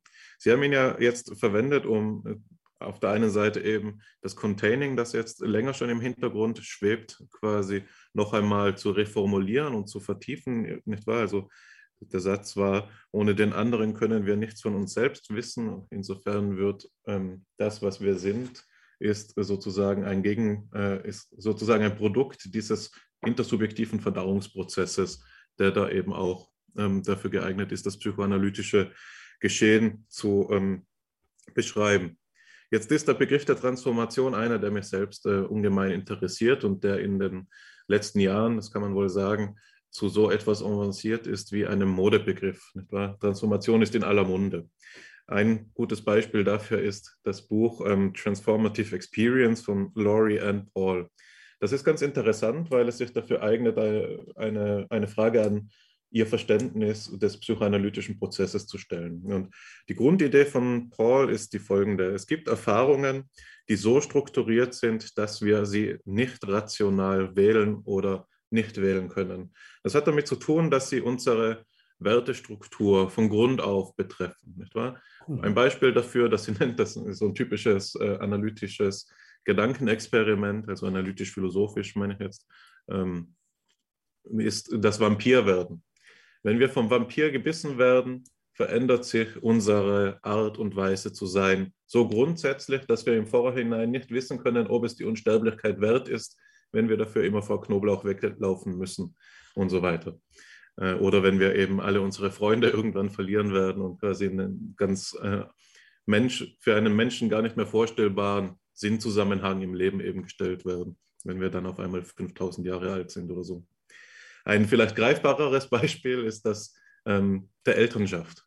Kann man, das ist die Frage, die Paul stellt, bevor man älter geworden ist, wirklich eine sinnvolle Aussage darüber treffen, ob man es sich wünscht? Oder ist der Wert der Elternschaft nicht etwas, das sich erst nach der Geburt erschließt? Also kann ich, wenn ich, kann man den Leuten, die sagen, sie wollen die Kinder wirklich glauben, dass sie da eine gut gerechtfertigte Entscheidung treffen, oder ist das etwas, das das Leben wirklich zeigen muss? Also ist das ähm, Kindergebären eine sogenannte transformative Erfahrung. Und ich glaube, es äh, wird schon ähm, gar nicht so schwer sein zu sehen, worauf ich hinaus will. Meine Frage wäre jetzt die folgende. Und dafür will ich dann gleich noch unser letztes Material für die heutige Sitzung konsultieren, ob Ihrer Ansicht nach die Psychoanalyse im klinischen Sinn, also die psychoanalytische Behandlung, jetzt aufgefasst werden könnte als ebenso, ein, ähm, als ebenso eine transformative Erfahrung. Ist das etwas, das uns bis in den Grundfesten betrifft? Und wenn ja, nur den Patienten oder auch den Therapeuten? Und ich, ich würde jetzt so vorgehen, dass ich, ähm, um das Ganze noch ein bisschen anschaulicher zu machen, eben das zweite Material vorlese, ähm, das aus einem Textauszug eines Vortrags von Ihnen eben besteht, der den Titel Hausmannskost betrifft. Das ist das Schlusswort. Ähm, es ist das Schlusswort dieses Vortrages das jetzt gewissermaßen auch ganz gut dazu geeignet ist, unsere Sitzung hier dem Ende hinzuzuneigen, ähm, indem Sie quasi zuvor Ihre psychoanalytischen Basiskonzeptionen vorgestellt haben, die wir ja jetzt auch im Gespräch quasi aufgerollt haben und das Ganze jetzt eben zu so etwas bringen wie einem ja, persönlicheren Abschluss. Und ich glaube, das ist dem Themengebiet der Psychoanalyse überaus angemessen. Dort schreiben Sie, ich komme jetzt rasch zum Schluss. Hausmannskost. Zu meinen basalen Konzeptualisierungen der psychoanalytischen Arbeit gehört auch, dass ich möglichst ausgeschlafen in die Praxis gehe und dort montags unweigerlich Blumensträuße aufstelle. In meinem Nähkästchen findet sich zudem ein Satz von André Green. Ähm, Il faut que la psychoanalyse respire. Die Psychoanalyse muss atmen können.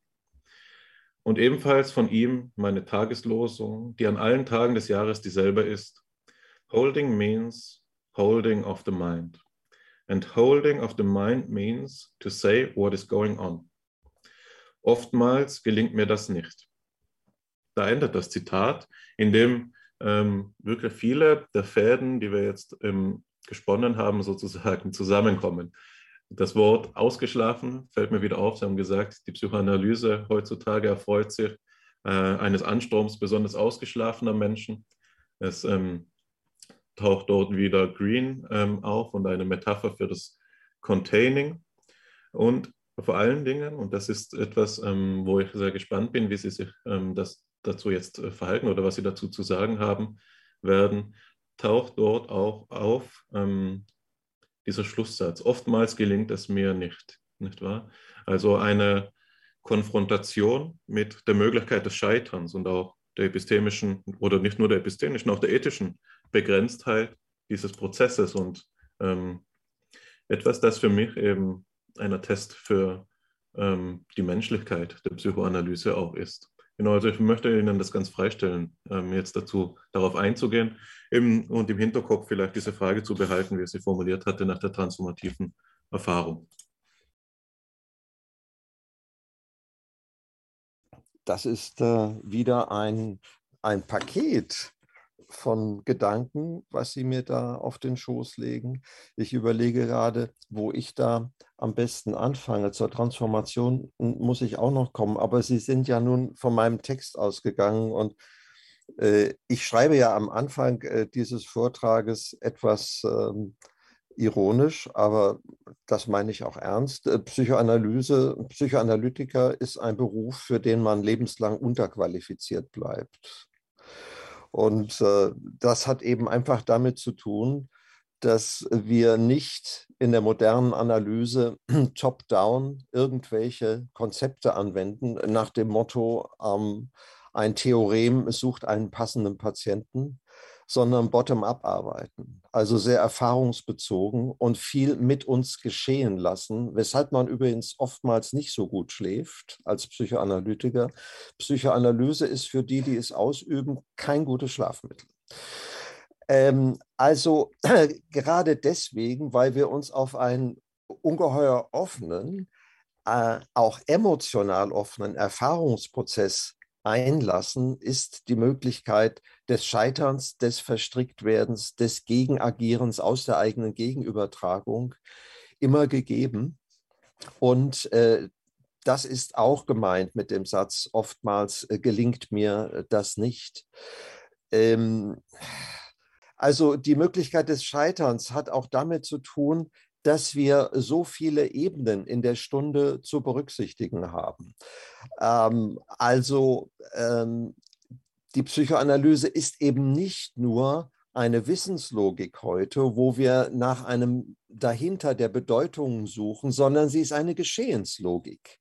Alles, was im Raum geschieht, von der Begrüßung an, spielt eine Rolle damit hat auch zu tun, dass wir nicht mehr so viel schweigen wie früher die amerikanischen Ich-Psychologen, weil auch Schweigen ein mächtiger Sprechakt ist. Man kann sich nicht nicht verhalten.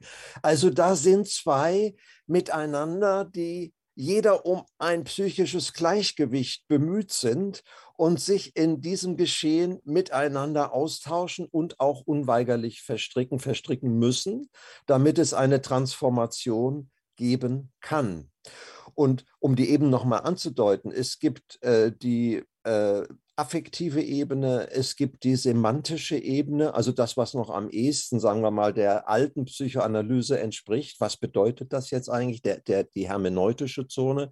Es gibt aber auch die performative Ebene, wo also etwas getan wird. Kann ich mal ein Taschentuch haben oder irgendetwas anderes passiert? Ich hätte gern ein Glas Wasser. Also die Ebenen, auf denen man arbeiten muss, sind sehr, sehr viele und entsprechend äh, groß sind die Fallgruben. Ähm, der Satz von André Green sind ja zwei, die Sie da ähm, äh, zitiert haben. Il faut que la psychanalyse respire, sie muss atmen können. Das ist ein bisschen eine polemische Wendung von mir äh, gegen manche psychoanalytische Kollegen, die mir ähm, diesen Raum, wie ich ihn als ein wesentlich auch durch Winnicott beeinflusster Analytiker äh, zur Verfügung stelle, vielleicht weniger lassen und stärker Theorie geleitet sind. Und der letzte Satz, ja, das ist überhaupt wirklich mein Mantra. Äh, ich könnte ihn noch verkürzen, indem ich sage, der Psychoanalytiker soll einfach immer das aussprechen, was stimmt. Das ist natürlich ein Satz, der äh, klingt also derartig selbstbezüglich und einfach. Aber dieser Satz, ihm zu folgen, ist das Schwierigste. Wenn damit gemeint ist, von Moment zu Moment zu beschreiben, was gerade passiert in der Stunde und mit welchen guten Gründen, das schließt natürlich Abwehrdeutungen und so weiter mit ein. Also to say what is going on, was machst du, lieber Patient, gerade mit dir? Und mit mir und mit welchen guten Gründen und in welcher Weise und was hat das vielleicht für eine Geschichte und wäre das vielleicht auch anders möglich. Dahin kommt man natürlich nur, wenn man selbstverständlich auch die semantische Ebene, also die Verrätselungsebene, die Traumebene, die metaphorische Ebene mit berücksichtigt. Aber sagen wir, der Ankerpunkt ist doch eigentlich immer das emotionale Geschehen von Augenblick zu Augenblick. Das ist damit gemeint mit is to say what is going on. Und das Transformative, damit komme ich jetzt nochmal zu dem Ausgangspunkt Ihrer Frage zurück, äh, liegt tatsächlich häufig darin, dass wir Menschen erleben in unserer Praxis, besonders die, die schwer beeinträchtigt sind, schwer traumatisiert sind, viele Zerreißungen erlebt haben, Trennungen, inkonstante Objekterfahrung, wenig Resonanzerfahrung, keine guten Abstimmungen in der frühen Kindheit. Das Transformative liegt ganz wesentlich darin, dass die die Erfahrung machen, dass da jemand ist, der über sie mentalisieren kann der sozusagen metareflexiv über das hinweggeht, was da gerade geschieht und es ernst nimmt. Und wenn er angegriffen wird, nicht zurückschlägt, sondern auch noch diesen Angriff versucht zu verstehen und in einen Kontext zu stellen, mit dem der Patient weiterfühlen und weiterdenken kann. Und das ist natürlich eine ganz andere Aufgabe als die, da kehren wir zum Ausgangspunkt unseres Gesprächs zurück, Freud mit der Chirurgen, der Archäologen oder der Spiegelmetapher gemeint hat. Ja, genau so habe ich mir das äh, vorgestellt. Vielen Dank für diese Ausführung. Ich möchte noch ganz kurz zurückfragen, das ist ganz, ganz schnell und vielleicht auch ähm, ja, in gewisser Weise humoristisch. Was hat es denn nun mit dem Blumenstrauß auf sich? Warum gibt es denn jeden Montag? Weil ich der Meinung bin, dass ich ähm, meinen Patienten eine Umgebung bieten möchte, in denen sie sich wohlfühlen. Ich äh, fühle mich übrigens auch wohler, wenn da Blumen sind. Und ähm, diese Vorstellung, wie sie früher herrschte. Das ist jetzt auch ein bisschen anekdotisch, äh, auch noch etwas zum Lachen. Ähm, wer hat das denn erzählt? Hm, einer aus der alten Psychosomatik bei Mitscherlich, da wurde ernsthaft diskutiert, ob man denn, wenn man in die analytische Sitzung geht, als Analytiker einen Ehering tragen dürfe, weil das möglicherweise ähm, äh, die Assoziationsräume des Patienten äh, einschränkt. Und ähm, ein sehr origineller, unlängst alt verstorbener Kollege hat erzählt, der war der Assistent, äh, wie ihm der ebenfalls unlängst verstorbene berühmte Oberarzt, der jetzt keine Namen gesagt hat, Herr so und so, wenn Sie hier in die Klinik kommen, tragen Sie bitte eine Krawatte. Einem Über-Ich ohne Krawatte glaubt man nicht. Ja? Also ich äh, schaffe eine Atmosphäre, die möglichst annehmend ist, wo man sich wohlfühlt. Ich muss mich auch wohlfühlen dabei, das ist ganz wichtig. Und äh, da stehen auch ziemlich viele Sachen von mir rum. Äh, das sieht aus wie eine Wohnung mh, hm, weil ich nicht glaube, dass ein Patient in einem OP-Saal mit möglichst weißen Wänden und vielleicht äh, einer Grafik besonders gut gedeiht und ich auch keine Angst habe wegen der Abstinenz. Das wäre auch nochmal ein Thema. Ähm, Blumen. Äh, die Psychoanalyse hat in ihrer Geschichte meiner Meinung nach gelitten dadurch, dass sie die technische Abstinenz und die ethische Abstinenz in einen Topf geworfen hat. Da passierten schreckliche Sachen in den Frühzeiten. Analytiker ließen sich mit Patientinnen ein und äh, Sigmund äh, standen die Haare zu Berge. Er musste dringend etwas tun. Und dann kam das Abstinenzkonzept und das hat natürlich in seinen äh, schlimmen Ausführungen äh, dazu geführt, dass der Analytiker äh, wie ein Muppet äh, zweimal in der Stunde etwas gesagt hat und der Patient beeilte sich, es aufzupicken. Ich karikiere es jetzt ein bisschen, aber die amerikanische Ich-Psychologie war dafür berüchtigt, während wir heute sagen, man kann nicht nicht handeln und man kann nicht, sich nicht nicht verhalten. Ähm, das ist ganz klar, die ethische Abstinenz gilt hundertprozentig. Also was erotische äh, äh, Rahmenverletzungen angeht, da kann überhaupt keine Diskussion möglich sein. Aber die technische Abstinenz sehen wir heute ein bisschen gelassener, weil, wie Merton Gill gesagt hat, jede Übertragung von realen Wahrnehmungen sowieso ihren Ausgang nimmt. Und wie sie ausgestaltet wird, das ist das Interessante.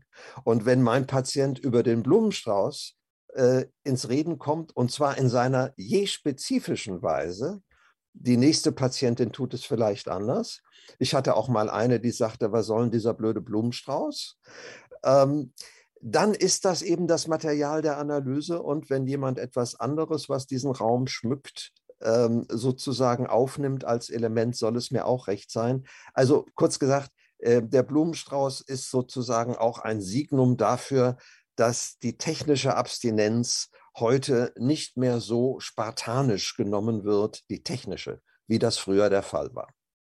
Ich bedanke mich für Ihre Ausführungen. Es ist eine große Freude, Ihnen zuzuhören. Und ich glaube, dass an Ihnen als Person unseren Hörerinnen und Hörern deutlich wird, dass Psychoanalyse auch eine Kulturform sein kann und charakterbildend ist, was vielleicht einer der großen Vorzüge gegenüber anderen, ähm, gegenüber anderen Therapietechniken ist. Denn es ist eben so, dass diejenigen, die jedes Detail für bedeutsam halten und alles für Ausdruck halten, auch in ihrem eigenen Ausdruck äh, umso sensibler werden. Ich glaube allerdings, dass mit dem Gesagten unsere heutige Sitzung zu einem gesunden Ende gekommen ist. Und bevor ich Ihnen die Möglichkeit geben kann, selbstverständlich in dieser Sitzung das letzte Wort zu ergreifen und vielleicht noch einmal ein Abschlussplädoyer für die zeitgenössische Psychoanalyse zu entfalten, möchte ich auf die heutige Sitzung zurückblicken und ein kleines äh, Resümee bieten. Wir haben uns heute im weitesten Sinne über die nachfreudianische Psychoanalyse des 21. Jahrhunderts unterhalten, uns gefragt, was Psychoanalyse heutzutage noch bedeuten und beitragen kann. Dabei haben wir vor allen Dingen in dieser Sitzung heute ähm, eine Grundlagenperspektive eingenommen und uns gefragt, was die philosophischen Konstituentien der Psychoanalyse sind.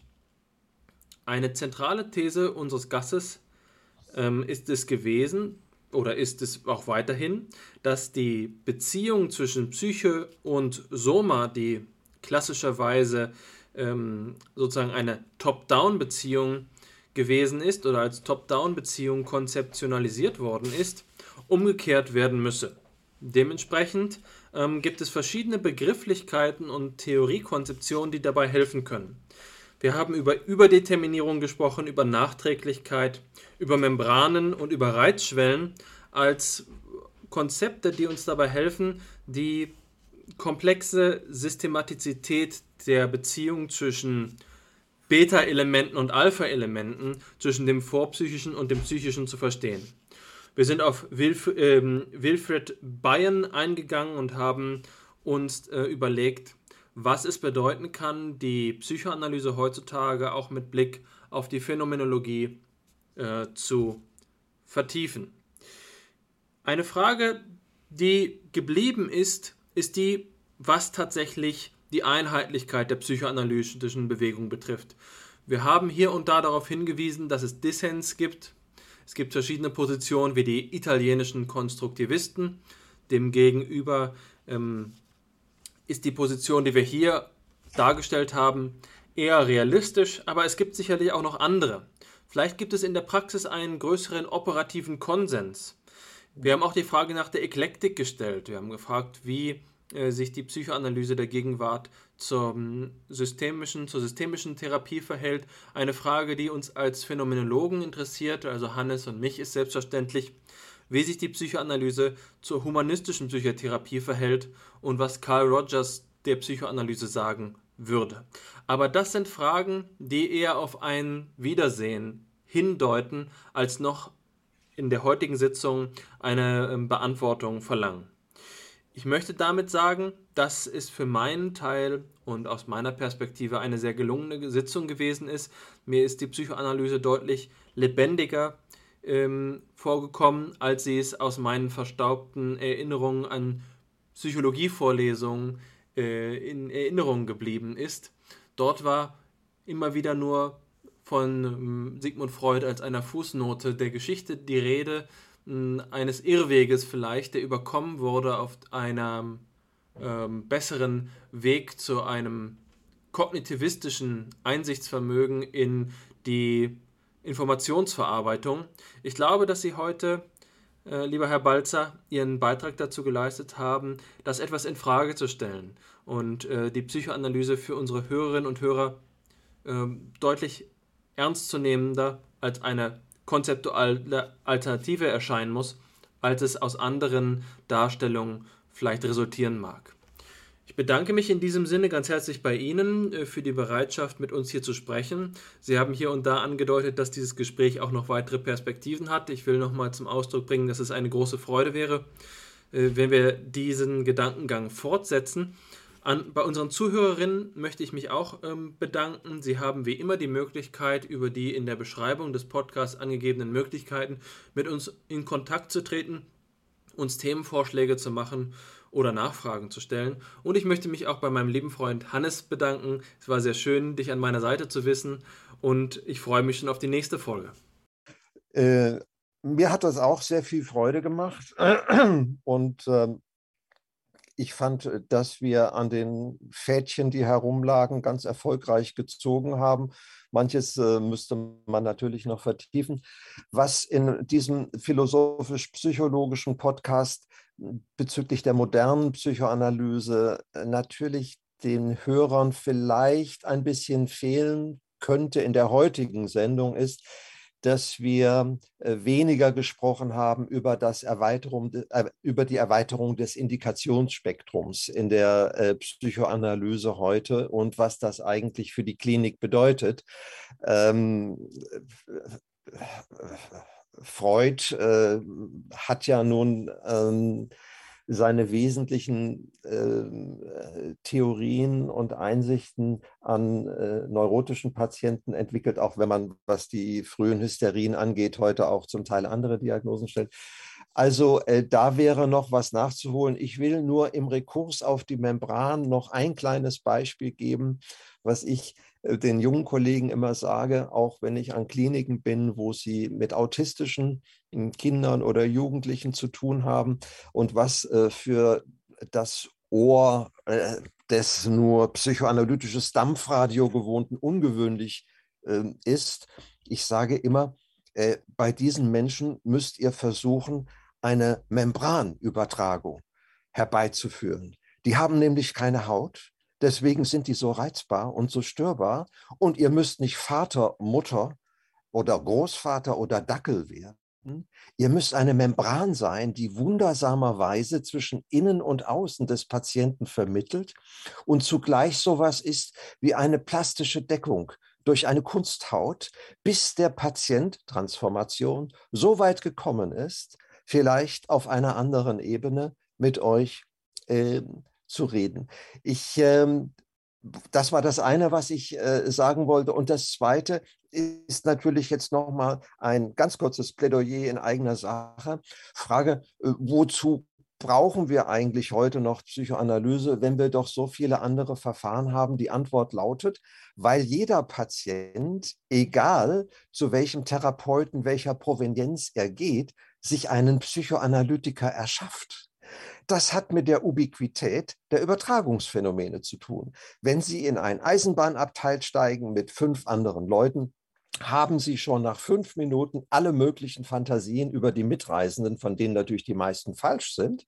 Aber da können Sie sehen, wie schnell Übertragungen sich ausbilden. Und das Zweite ist, und daran halte ich ehern fest, alle Menschen wollen verstanden werden außer sie sind in einem akut paranoiden Zustand, dann wollen sie das nicht. Denn verstanden werden bedeutet immer in einer gutartigen Weise im anderen zu sein. Und weil alle Menschen eigentlich verstanden werden wollen, ist dies ein starkes Argument dafür, dass wir auch an Kliniken und überall ähm, Psychoanalyse und von ihr abgeleitete Verfahren am Leben erhalten und weiter lehren. Vielen Dank Ihnen beiden für die gute Führung durch das auch für mich zum Teil ähm, äh, die zum Teil ganz unheimlich sich auftürmende Landschaft der Fragen und Theorien. Äh, Sie waren mir gute Führer. Vielen Dank. Ja, vielen Dank, dass Sie hier waren. Es war wirklich eine Freude. Und ähm, auch von meiner Seite vielen Dank an die Zuhörenden. Schalten Sie auch beim nächsten Mal wieder ein. Wir freuen uns.